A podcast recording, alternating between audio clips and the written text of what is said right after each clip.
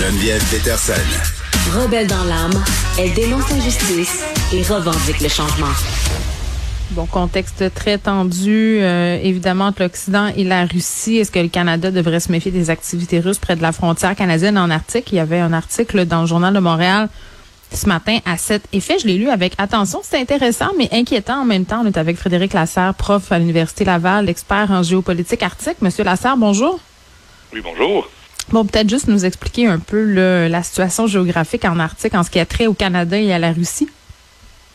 Alors, effectivement, euh, le, Canada et la Russie se font face à travers l'océan Arctique. C'est un fait qui a déjà été constaté depuis des, décennies, puisque à l'époque de la guerre froide, donc euh, avant la disparition de l'Union soviétique, c'était déjà une préoccupation de l'état-major du NORAD, donc l'organisme qui est chargé de la surveillance de l'espace aérien de, l'Amérique du Nord. Donc, on craignait beaucoup l'arrivée de chasseurs-bombardiers euh, soviétiques ou d'attaques de, missiles soviétiques à travers l'Arctique, parce que c'était mm. effectivement le chemin le plus court entre l'Union soviétique et le Canada et les États-Unis. Donc, il y avait beaucoup de construction d'infrastructures de, de, radars de défense militaire à cette époque-là. Mhm. Évidemment, l'intérêt pour ces dispositifs de défense a disparu avec la chute de l'Union soviétique, mais il n'en reste pas moins que euh, la Russie, à, travers l'océan Arctique, n'est pas très très loin des côtes de l'Arctique canadien. Ben, c'est toujours resté dans l'imaginaire populaire, cette question du NORAD. Là. Moi, j'ai grandi dans les années 90 et fin années 80, début 90. Dans mon coin de pays, euh, près de mon chalet, il y avait un ancien militaire qui habitait euh, sur les monts Valais à l'année et disait qu'il surveillait les avions pour le NORAD. Bon, je pense, M. Lasserre, qui était pas tout là, là. mais ça, faisait partie, non, mais ça faisait partie de, de cette peur qu'on avait de voir des avions de chasse russes débarquer. Même moi, quand, quand j'étais petite, ce spectre-là euh, faisait partie, si on veut, des discussions euh, de chalet, là, évidemment, avec tous les bémols qu'on peut y apporter. Euh, mais, le titre du journal, quand même, des armes russes à nos portes, ça, ça fait peur. J'ai envie de vous demander, est-ce que c'est vrai? Alors, ben, c'est vrai dans la mesure où, effectivement, il y a des patrouilles de sous-marins russes, c'est pas quelque chose de nouveau. Euh, il y a des patrouilles aériennes russes qui, sont, qui avancent jusqu'à la limite de l'espace euh, aérien canadien. Euh, ça, ce n'est pas quelque chose de nouveau non plus. Donc, on sait que les Russes ont la possibilité, effectivement, de déployer du matériel militaire pas très très loin. sauf que déployer des chasseurs bombardiers jusqu'à la limite de l'espace aérien canadien, ça reste quand même loin des grands centres mm de Toronto, Montréal ou, Vancouver. Euh, et puis, c'est une zone qui est quand même activement surveillée précisément par tout le réseau de, radars euh, du NORAD. Donc, on a parfaitement conscience dans les états-majors de la possibilité que la Russie soit plus active de ce côté-là. Oui, parce que les Russes dominent militairement l'Arctique. C'est ce qu'on pouvait lire euh, dans le journal. Dominent. Ben, faut garder à l'esprit que l'État qui a la fenêtre maritime la plus grande sur l'Arctique, c'est de loin la Russie. Ça, c'est réalité euh, géographique, que euh, effectivement il y a une tradition euh, d'occupation de, de, de, patrouilles militaires de la part de la Russie dans l'Arctique, à la différence des États-Unis par exemple, qui se sont notablement désintéressés de l'Arctique depuis la, fin de la guerre froide, ou du Canada qui a assez peu de moyens militaires, qui n'est pas désintéressé de son Arctique, mais qui a déjà suffisamment à faire à essayer de, patrouiller son, son grand espace arctique. Il n'y a pas mm. vraiment de, de patrouille aérienne ou navale canadienne à travers l'ensemble de l'océan Arctique. Hmm. Oui, il y a une présence militaire arctique. Cette présence en soi ne signifie pas une posture agressive. C'est simplement que dans le contexte actuel, depuis le déclenchement de la guerre en Ukraine, on peut se poser la question est-ce que l'attitude russe va changer? Ben oui, je pense qu'on est en droit de se la poser parce que plusieurs experts n'anticipaient pas la vigueur ni même que la Russie allait frapper l'Ukraine. Euh, euh Puis bon, euh, visiblement ils se sont trompés. Euh, je veux pas être alarmiste, je veux pas faire peur aux gens, mais advenant le fait que bon, euh, Vladimir Poutine pète encore plus un câble euh, qu'en ce moment il décide de passer par l'Arctique pour entreprendre une action militaire, est-ce que le Canada est équipé pour faire face aux Russes? Alors, il y a, ça, reste, ça reste quand même sur des scénarios.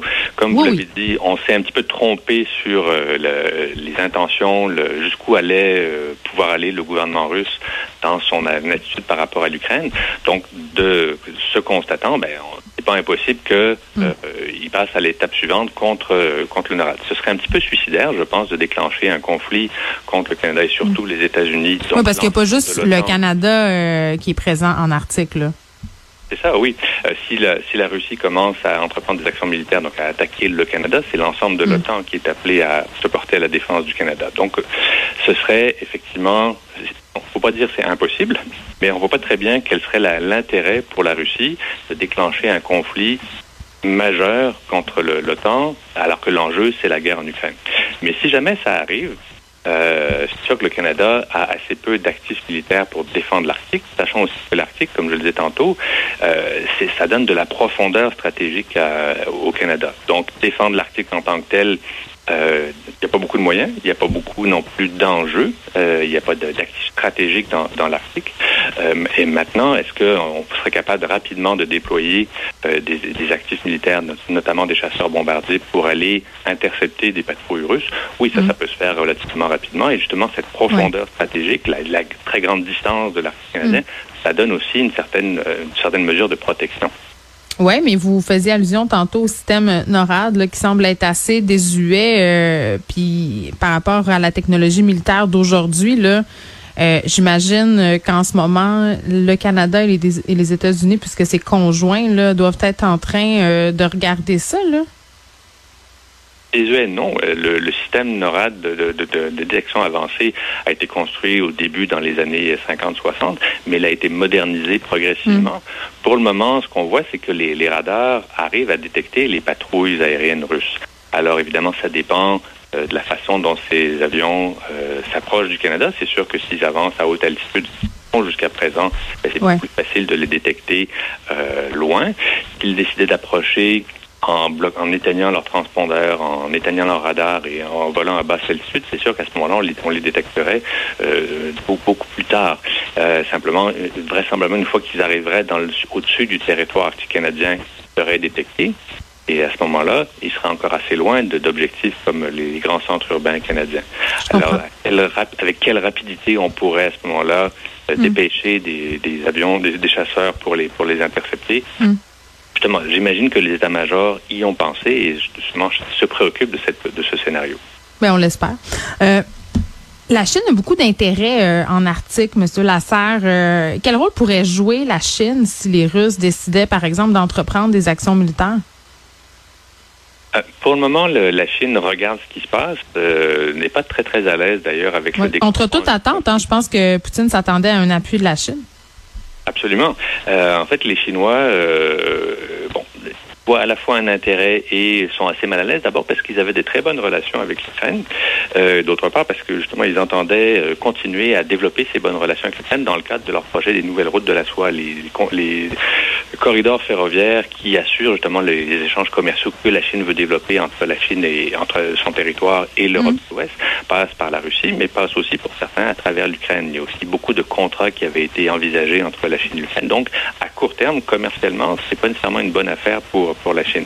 Là où ça peut l'intéresser davantage, si la situation ne dérape pas trop, parce que la Chine ne souhaite pas un embrasement d'un conflit euh, généralisé, là où ça pourrait l'intéresser, c'est que l'isolement croissant de la Russie, euh, passez-moi l'expression, la Russie est en train de se peinturer dans le coin sur le plan mm. politique, ça renforce la dépendance justement de la Russie par rapport à la Chine. Donc la Chine aime bien la Russie, surtout si elle est en demande par rapport à un soutien technique, mm. financier, commercial de, mm. de la Chine. Oui, je disais dans... Oui, allez-y. Est-ce qu'elle serait tentée d'en tirer avantage en, en Arctique? Ben, probablement oui, dans, la mesure où jamais la Russie est encore plus dépendante du soutien euh, commercial de, et financier de la Chine, ben, la Chine va probablement renouveler ses demandes pour avoir accès aux ressources dans, dans, dans la zone arctique russe. Et, pour, et vraisemblablement, il y aurait des ajustements possibles du, du, côté de la Russie. On sait par exemple que les Chinois sont déjà actifs dans l'exploitation du gaz sur la péninsule de Yamal. Ils ont déjà demandé à ce que des brises-glaces chinois puissent escorter mm. des convois commerciaux dans la route maritime du Nord, ce que pour le moment Moscou a refusé. Peut-être que ça pourrait, la donne pourrait changer si effectivement la Russie est trop isolée. Mm, oui, puis je vous lisais euh, dans un article euh, de Radio-Canada qui date un peu, mais quand même euh, parler un peu de l'implication de la Chine en article. C'était intéressant parce que ça parlait du fait que la Chine, entre guillemets, avait publié un livre blanc sur ce territoire-là pour l'une des premières fois de son histoire. bon, elle voulait s'impliquer dans la création de ports pour les Inuits. Euh, parce que les Canadiens n'ont pas vraiment de part. Euh, mais, mais le, côté un peu, euh, si on veut, ténu de cette affaire-là, c'est que selon la Chine, les ressources naturelles en Arctique, ça fait partie du patrimoine commun Oui, alors ça dépend, ça a fait couler beaucoup d'encre, suscité beaucoup d'interrogations, ces, déclarations qui émanent, euh, on ne sait pas trop si c'est effectivement la ligne de pensée officielle du gouvernement chinois ou si ça, ce sont des réflexions qui ont été émises par certains euh, analystes, par certains chercheurs chinois pour tester la réaction des, opinions et des, gouvernements des, pays riverains de l'Arctique. Euh, la Chine connaît très bien les dispositions du droit international. C'est très bien que les ressources, par exemple, qu'on trouve dans les eaux territoriales, dans les zones économiques exclusives des États hmm. arctiques, ben, ça appartient aux États arctiques. Donc la Chine ne peut pas prétendre que ces ressources-là, parce que c'est dans l'Arctique, euh, dérogeraient euh, au droit international. Vraisemblablement, ce que la Chine voulait dire, sans doute de manière assez maladroite, c'est que les ressources qu'on découvrirait au-delà de la limite des zones économiques exclusives devrait faire partie du patrimoine commun de l'humanité. Et à ce moment-là, oui, ça peut mm. discuter encore qu'il faudrait voir l'extension de ce qu'on a, la zone maritime qu'on appelle les plateaux continentaux étendus, euh, que la Chine, pour le moment, n'a pas commenté. Euh, c'est certain que la, la Chine est très intéressée de manière assez opportuniste au sens positif du terme. Elle regarde quelles sont ses occasions d'affaires en Afrique comme dans la plupart des régions du monde parce qu'elle est extrêmement entreprenante. Et donc, si elle voit des occasions effectivement d'accéder à des ressources ou de, de, des contrats de construction de port ou de développer la navigation, elle va essayer de le faire. Monsieur Lasserre, en terminant, il y a bien des gens qui se demandent, euh, bon, dans des scénarios toujours euh, hypothétiques, si la Chine, la Russie s'installe plus sérieusement en Arctique, mais bon, je pense plus à la Russie, est-ce que ça pourrait mener à une situation euh, un peu comme on l'a connu avec la crise des missiles à Cuba? Je ne pense pas que la Chine cherche à, si c'est à ça que vous pensez que la Chine cherche à militariser sa ben, présence dans l'Arctique. Mais la, à travers la. Ben, est-ce que la Russie pourrait utiliser son ce potentiel militaire dans, dans la région arctique?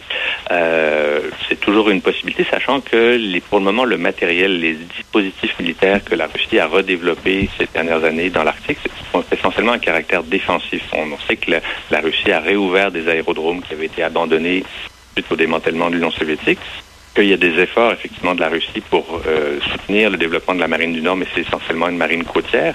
Est-ce que ça pourrait changer dans les prochaines années? C'est possible. Encore faut-il avoir les moyens de, le faire. Parce que mm. euh, relancer la construction de, navires euh, capables de naviguer en haute mer, de projeter la puissance russe, ça prend du temps et beaucoup d'argent. La, flotte russe à l'heure actuelle, c'est essentiellement une flotte qui repose sur des navires de défense côtière, donc des frégates, et puis la dissuasion nucléaire qui demeure le, socle de la, de la doctrine de défense russe, donc des lanceurs d'engins qui peuvent se déployer n'importe où. Ben oui, puis il y a bien des gens euh, bon qui, qui entrevoient dans, dans cette euh, nucléarisation une menace. Là, puis on est encore dans les scénarios catastrophes, mais c'est quand même pas le fun euh, de se dire que c'est une éventualité. Ça, on peut en convenir. Là. Frédéric Lasserre, merci, qui est prof de l'Université Laval, expert en géopolitique arctique, la Russie, qui a plusieurs installations militaires et qui est très proche de la frontière canadienne dans cette région-là.